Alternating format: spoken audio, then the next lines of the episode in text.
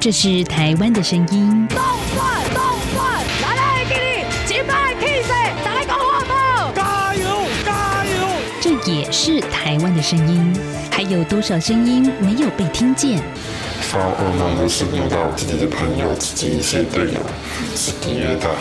未来你打算在台湾定居吗？呃，可以的话当然定居嘛。这边怎么说也是一个民族自由的地方。每个人都有可能变成那小部分人。你没有公益，你不能维护基本的人权，那你就没有完全的安全。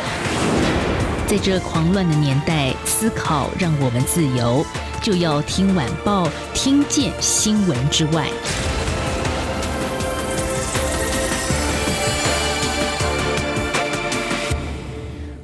收听就要听晚报，我是宛如。今天是十月十五号，星期四。节目里头想跟大家来谈，嗯，有关于独立评论在天下最近所出刊的一些文章。而这些文章呢，其实跟我们台湾这个星期以来发生的新闻，以及把视野看到在疫情当中哦，其实都有一些很不一样的观察思维。所以我们连线的是独立评论在天下的频道总监廖云章，云章你好。呃，宛如好，各位央广的听众，大家好。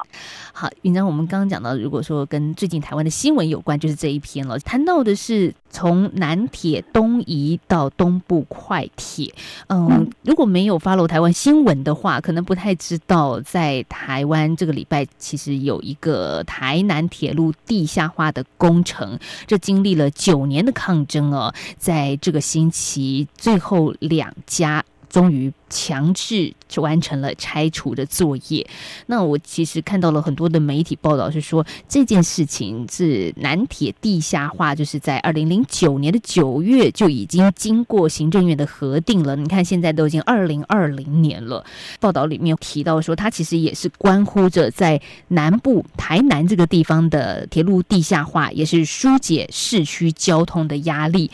啊，怎么看大家都觉得。嗯，这样的拆迁也有道理。可是我觉得特殊的是，大家在看到表面上这样子的拆迁，好像大家终于可以有更良好的环境了。但是背后其实有很多的思维要去思考的。呃，最近独立评论在天下就有这一篇文章，是用一个比较批判性的角度来看缺乏人文视野的交通建设。作者很特别，他是刘仲书。刘仲书他本身就是台铁的营运人员。是是，就是其实他可以从就是。他自己身为台铁的员工，然后他可以写出这种呃批判这个台铁的做法。然后其实他要谈的也不只是台铁的问题，而是他要谈整个台湾的呃铁路新建的过程，这些交通的建设里面缺乏人文视野的这些问题，怎么样让大家过得更舒适？这可能是我们眼前优先的决策。但是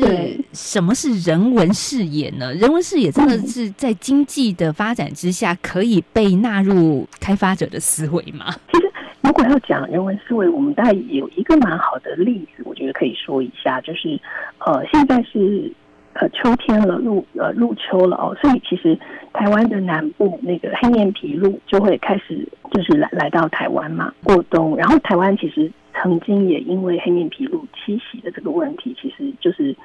抗争了非常的久，就是反对工业区的进驻。嗯，对。然后甚至在交通的部分，很明显是高铁，高铁算是台湾一个非常重重要的建设。可是呢，在高铁新建的时候，呃，那个时候有一块，我记得是在台南附近，就是高铁会经过的路线的一块菱角田。那那个地方是很多的水质，就在那个地方。那那个时候，其实有非常多的保育团体就出来抗争这件事情。嗯嗯，就是说，台嗯高铁的路线不能通过那里，因为它会影响到水质的这个呃生态发展，那这样会造成他们的一些问题，就是跟之前抗议黑面皮鹭的情况一样。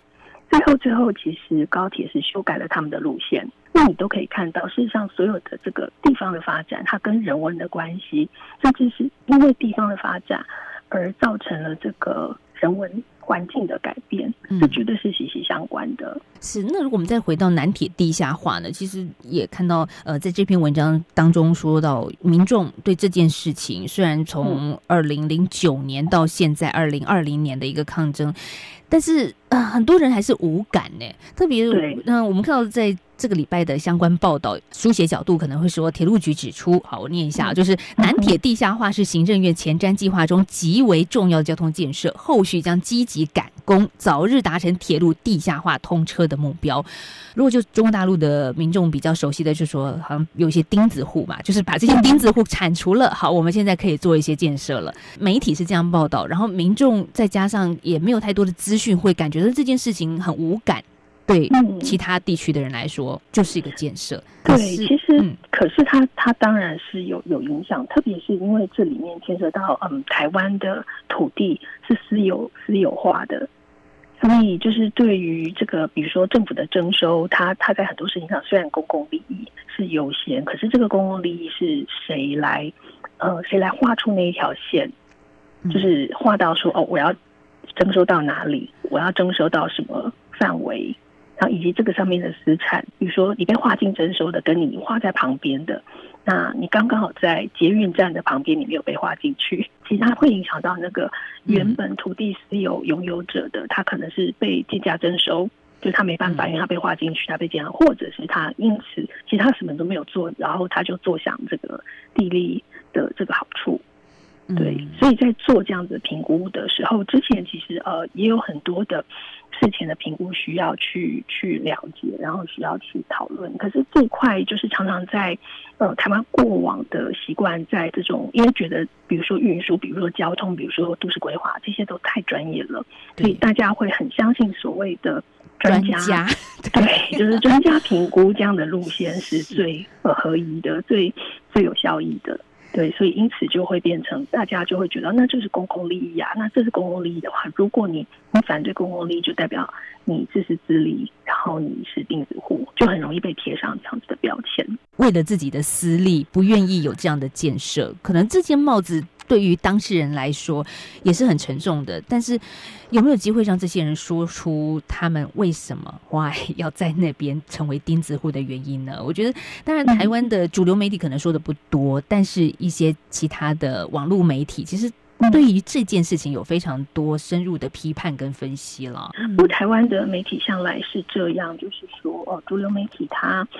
在看的东西，就是或者是他觉得他是站在比较跟当权者站在一起。对，那你比较有机会看到不同的声音，小少数的弱势的声音，可能就是在一些比较小众的媒体，或者是一些比较另类的媒体，你才比较有机会，因为他们也许在议题的选择上，他不可能什么都要，但所以他们会在意一些可能特别被忽视的声音。所以我觉得也很幸运，是台湾可以有这样子不同的媒体存在，因此它可以去。呃，让大家也看到一些发展前景下这个被牺牲的这一些人或者这些事情的脉络啊，到底是怎么发展出来的？魔鬼是藏在细节里面，像呃，如果我们说到早年的台东美丽湾 BOT 案，还有台北现在的社子岛的开发案，大家真的很相信专家，因为毕竟我们是纳税人啊，其实大家每天都要工作，很忙的，我们就把这个权利委托给政府，然后政府再委请一些专家学者来做整体性的评估。那我们也是希望从一个良善的角度认为，这样子的一个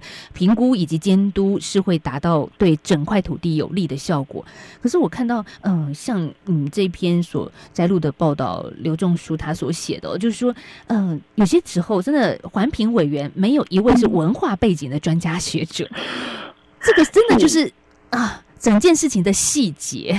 如果没有被披露，我们其实也不知道，因为就觉得好、相信专家。那专家什么背景？哎，真的没有太多人再去琢磨了。对，的确是啊，像呃环境影响评估，它里面有指出，就说这个是指就开发行为或者是政府政策，它会对于生活环境、自然环境、社会环境及经济社会生态可能影响的程度及范围，呃，提出环境的管理计划，并且公开说明及审查。可是你事实上。仔细的去看这些环评委员的背景，大部分其实都是建设或者是就是所谓的工程这些相关的委员是是居多的。那嗯，我生态也许也是有的，因为生态跟经济影响是很大，可是在文化上你几乎就比较少看到。到底要不要开发，其实也涉及到文化产业的问题。像作者他自己本身是台铁营运人员，也对一些，比如说台铁的小站，它是不是要继续营运或者是拆除，它其实不是站在一个经济利益的角度为制高点来看，而是站在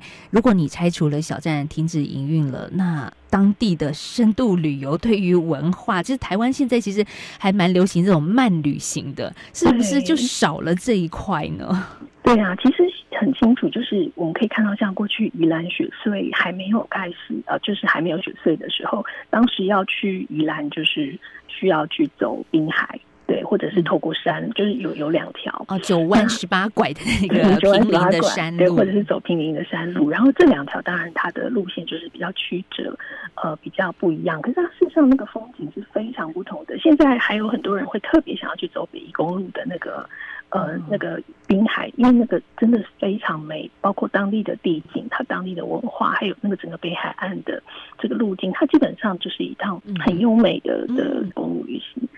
对，可是。雪隧开通了之后，你常常就看到周末就是满满的这个雪隧就是在塞车。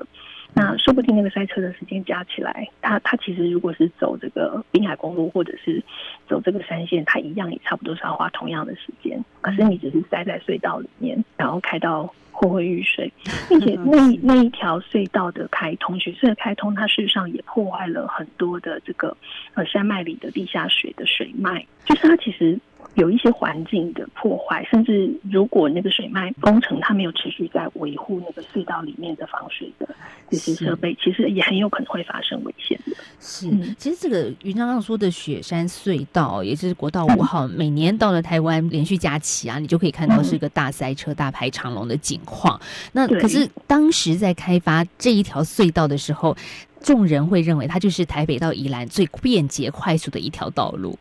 说实在的，那时候在挖隧道的时候，我自己当时是记者，我也去做了采访。就是政府官员会带记者去看这种建设成绩嘛、成效嘛。好，当下你会觉得哦，真的很不错啊，就是这样子啊。可是你真的没有想到这么多，真的什么叫做公共利益呢？这个公共利益四个字看起来好像便捷，是为了这两地的人，为了宜兰的建设发达，所以这条路会造成未来很多的经济的效益。可是真的叫公共利益吗？并且，其实，在交通上，其实呃，你越快，就是越让大家很容易的呃抵达某地，实际上，嗯，也是很容易的让某个地方开始造成严重的人口外流。他也很容易的离开，可以进得去，也可以出得来，很快。是是，然后并且，呃，他留不下。比如说，如果他们倘若是想要用用这样的方式去留下一些呃观光客，或者留下一些，就是上不可能，因为时间很短。比如说，我我就常常听到一些宜兰人就会说，他们假日都不太敢出门，因为本来他们的夜市就充满了观光客，赚到钱的其实是少数的商家，那多数的在地的民众，他事实上就是承担了那个成本，那个环境的成本。真的耶，我觉得今天我们来谈，虽然是南铁东移的抗争事件来看整体的这个台湾的建设开发，可是更重要是，哎，听众朋友，你有没有想过公共利益到底是谁的公共利益呢？到底你真的得到了那个利益吗？这都是很大的问号。所以，独立评论在天下的这一篇文章，今天给大家一些不一样的思维。那我们这时候要先休息一下，稍后我们再回到就要听晚报来。看看网络时代，大家现在在在台湾很幸福，上网很容易，而且现在是个五 G 的时代。那你有没有想过，有一天没有网络的时候会发生什么事？或者是有些地方其实此时此刻正在感受到被禁网这一件人权侵害事件？我们下个阶段再来，请听众朋友一起来看看独立评论在天下的精彩文章。有的时候，我们以学历断定高下；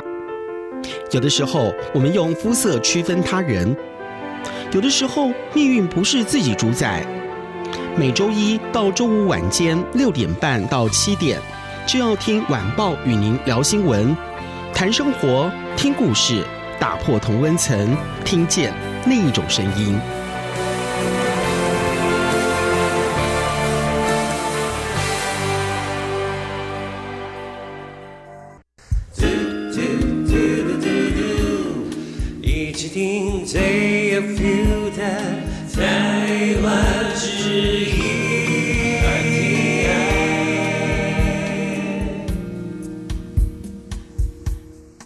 回到就要听晚报，我是宛如。在今天我们是礼拜四，跟独立评论在天下连线啊。这些文章呢，宛如也特别选出来，是因为我觉得对我自己的思维的冲击也是非常大的，所以希望听众们在听完我们这期节目呢，也给自己不一样的看这个世界的一扇窗。继续，我们访问到的是独立评论在天下频道的总监廖云章。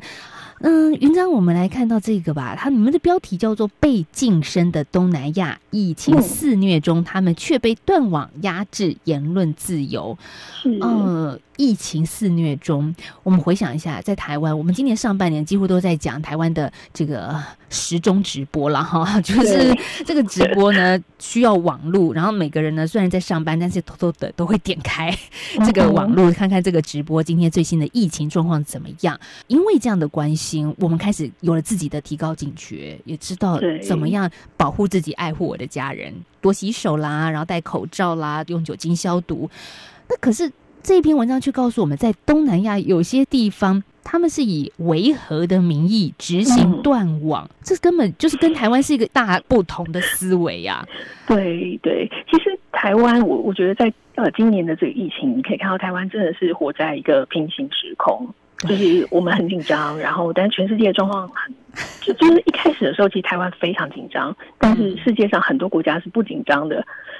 那后来就是台湾其实状况很好，可是很多不紧张的国家就后来都非常疫情就非常的严重，所以这个的确就是我我觉得台湾是有一些特殊性。那包括台湾自己内部，我们对于网络很顺畅这件事情，或者人人都可以上网这件事情，政府很多地方其实都有免费网络这件事情，对，也觉得就像空气一样很自然。可可是其实，在东南亚国家，我们现在看到的一些消息是，有一些国家的政府，因为他们担心这个疫情会造成很多的谣言，会担。心会造成一些不必要的这个恐慌，或者是有谣言的流传。当然，这可能也是一种说法，就是他们就甚至就是执行断网，然后降低网速，然后甚至是威吓记者，就是不能把真正的情况写出来，因为这样可能会吓到。可是事实上，断网这件事情它会造成别的问题，就是它不会让疫情就趋止，事实上大家会更害怕，因为你没有办法取得正确及时的资讯，那甚至是错误的资讯流传的更快，所以它可能会又会造成一些。就是没有办法处理的这些问题。对东南亚某些国家政府可能会觉得，你刚刚说的怕假新闻流窜造成恐慌，是，但是不用正确的新闻让更多人更透明的知道的话，这不是也是一件很危险的事情？对呀，是是。不过我们可以看到，就是。现在在用这种就是资讯跟数位人权的控制的方式的的国家，它基本上都是发展中国家。他们自己可能会担心的是，因为一来是它的医疗的这个基础的建制不像台湾这么的丰富，比如说他们没有健保，然后就算你如果真的验出来了，其实政府也不能为你做任何事，就是你进不了医院，甚至是你进了医院，你就发现医院也没有没有任何可以帮助你的这个。这些医生或者是这些呃疫苗啊，这些用工具，所以呃这种控制就会某种程度是变成是让大家就地掩蔽，然后不能跟外界连接。这也是就是掩盖了一个政府它不作为或者是失职。那大家就不知道政府其实做的有多糟，因为你就假设好了可以上网，然后不小心连到台湾的网站，是是。然后其实呃这篇文章里面有提到，就是像德国之声他们有报道，就是因为像缅甸，缅甸其实西部的若开邦这边跟青邦这边，其实他们也一直还在打仗，对，因为罗兴亚人嗯在当地对是的这个议题，然后他们的国家军队其实是对若开邦和青邦的，因为这边都是有反抗军的，嗯，是对他们。非常的本来就是在一个内战的状态，然后又遇到了这个疫情，所以当地的四十万的居民，他们其实从去年开始就被剥夺上网的自由，因为他们都是透过网络彼此连接。这是因为他们的军事原因。那在印尼也有类似的状况啊？对，呃，印尼这里一直都有，特别是巴布亚省一直都有独立的声浪。巴布亚的的状况是这样，他们其实最近也才有一波的抗争，他应该是在。荷兰殖民时期被就是被并入被并入印尼，那本来其实它也不跟印尼不是一个国家，但是后来在呃二战之后各个国家就陆续独立，那它就被并入了印尼。因此，其实这个地方的人一直觉得自己不是印尼人，嗯嗯，他们觉得他们想要独立，那这个就变成印尼内部的一个很大的分裂问题，因为巴布亚。这个地区有非常丰丰富的这个自然资源，还有还有矿金矿，其实印尼政府也不想放弃它。那当地的人一直希望可以自治，可是他们的自治的情况受到非常多的控制，所以变成呃巴布亚始终是印尼一个有点像是心头的这个大患。那印尼政府也没有提供太多资源给巴布亚省的人，所以它自然资源丰富，可是这些钱其实都不会留在当地，所以它的当地的基础建设发展，不管是医疗啊、教育啊，或者是像这种网络基础建设，都是不好的。所以断网，我们看起来其实背后是为了控制这个地方 所谓的维稳吧。就是想大陆的朋友应该也不陌生这两个字，但是也因为这个维稳的政治因素，而导致了地区的民众在地的民众很难跟上疫情的最新的状况趋势，保护自己的措施。对，并且现在因为几乎全世界的学生都必须要透过上网才能够上学。所以断网这件事情，它就已经不只是资讯人权，它它已经回应到是基本人权的问题。你现在有很多的这个人也在呼吁，就全世界因为呃网络不是那么便利的家庭，就是这种贫富落差，家庭的数位贫富落差，过去在学校可能是可以弭平的，因为学校会提供网络，学校会有设备。可是当你全部都在家学习的时候，家里没有网络，家里没有这些设备的学生，他的落后就会非常的严重。对，即便是我们再继续看到这篇文章谈到印度，它是全世界最大的民主国家，民主国家也大家可以想象，我们跟刚刚所说的什么缅甸啦、印尼可能不太一样的环境，可是它却不断的限缩，网络上面其实也做了一些前置。嗯，我们在聊到网络，其实大家在台湾，如果是台湾听众，可能会觉得有点难以想象，就是因为现在很多人网络都是吃到饱的，然后呢，尽情的享用在网络上的奔驰，看各种的资讯。可是有一天，如果所有的网络断线的话，你会过着什么样的日子呢？嗯，有一本书也是独立评论在天下最近所介绍给大家的。对，哦，这本书是我们特别看了之后觉得很很适合推荐给大家。就是它表它的书名叫做《如果那一天终于来了》。那一天好，他用的引号 是哪一天呢？对，那一天就是全全世界都断线都不能上网的日子。那天来，那一天如果来了的话，会发生什么事？它是个什么科幻小说吗？它是一个什么样的的一个题材内容呢？其实它是，当然前面它是有点假设，就是哦，如果全球断网会发生什么事啊？对，所以就是说，现在其实所有的呃都仰赖着网络，对，其实我们所有的事情都仰赖着网络，对，所以呃，常有时候偶尔一个某个地区就是网络大宕机，然后就会整个哇崩溃这样。所以虽然现在也有很多人会说啊，要什么数位排毒，然后就是。是可能一个礼拜有某一个时间啊，就是你就是完全要关掉手机，拔掉 WiFi，然后就是好好的整理花园啊，读读书啊，跟小孩玩啊，然后甚至有某些会议，我我也参加过，就是一一进去就要把你的手机都收起来，这样。哦，对哦，有时候老板在上面讲话，下面员工可能就觉得无聊，就开始划手机，就会分心。对对对，然后这就是我们现在梦想的境界，就是我真的有一天把可以把手机放在家里，或者是呃不要手机，不要上网。嗯哼，但是这会发生什么事呢？如果那一天真的来了以后，对，所以如果那一天真的来了，会会怎么样？就是呃，这个作者也很可爱，他他自己就列了说他自己职业生涯里，就是有没有可能在没有网络的情况下工作，所以他就列出说，哦，他曾经是在一家录影带店工作，嗯，然后呢，他就说，其实这个生意模式，他就是被彻被网络彻底的击垮。啊，所以就是如果你没有像现在没有人会去租录影带，大家都是在网络上看串流影片。所以，如果你没有网络，其实你就看不了影片，你也看不了 YouTube，听不了音乐，然后收发不了信。然后他甚至说，哦，如果是卡车司机的话，那更糟糕。就是除非你熟悉所有的路线，否则你用 GPS 也是不灵的，就是卫星无法导航。导航对。哎，你你知道你没想到以前啊，我们坐计程车，因为没有导航的年代哦，你要说呃什么北安路五十五号央广的地址哦，其实计程司机 biu 一下就知道在哪里怎么去。那现在呢，我们坐上计程车，然后司机会开始先输入北安路五 十五号，然后再依照这个 GPS。引导他到这个定点，所以以前的计程车司机真的还挺厉害的。对对，因为以前这样的建设实际大部分就是区域性的，它可以在某个区域里面把这个路就是认得非常的熟。嗯，对，但它比较难做跨境的这个跨境的呃的服务。可是其实有了网络，有了这个呃 Google Map，他们就就可以哪里都可以去，甚至你事业可以越做越大。对对对，你你到了一个陌生的地方去旅行都不用问路。嗯我觉得最明显的就是，我记得我年轻的时候去去欧洲旅行，嗯，然后我们当时就买了好多地图，去哪里就好开始翻到那一页地图，就开始找路地图 纸本的地图，对对对。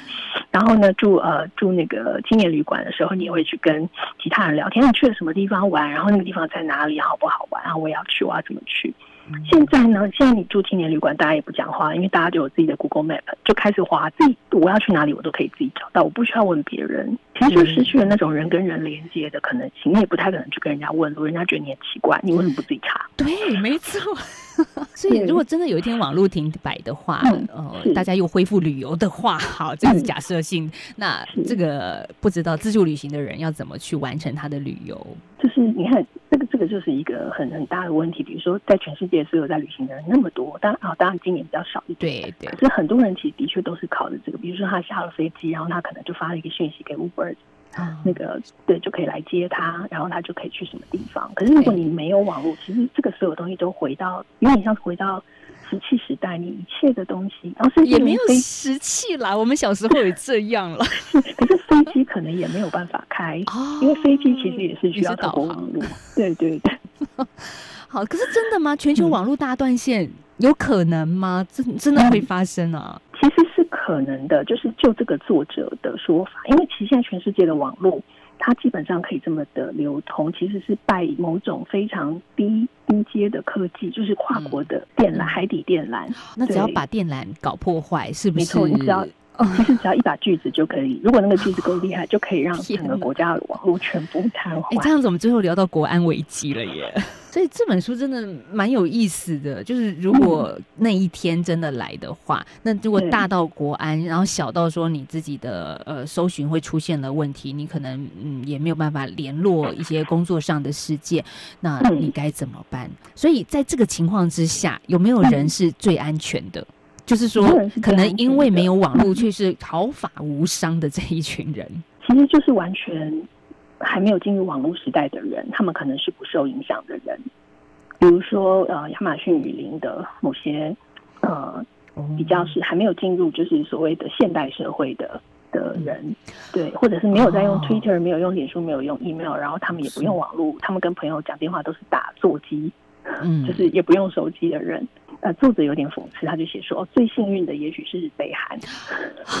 好，他就说，因为北韩到二零一七年只有一万四千个网络用户，所以就它人口来比例来说是非常低的。那可能大多数的北韩人民就不会因为这件事情受到太多的影响。哎、那也不错哎、那个、嗯那一天来到的时候，最有抵抗力的，原来是在北韩哦。对对，所以他们就会成为最幸福的人。哎、不过我们央广最大的华语忠实听众是在中国大陆，大陆用透过手机来做支付这件事情非常的普遍。没错没错，没有网络了，这种基本的生活的这种呃交易了了，对，怎么做呢？因为很我知道中国大陆很多的地方已经都不用货币了，不用那个就是实体货币。对，所以如果没有网络，然后你你没有支付宝是没有办法连线，没有没有办法刷，可以说是会有点寸步难行吧。台湾还好了，我们并进，目前还是有实体货币跟网络付账的一个手机网络付账的机制。不过，其实使用货币，如果从一个另外科科技，就是说比较呃有疑虑的角度来看，就是因为现在的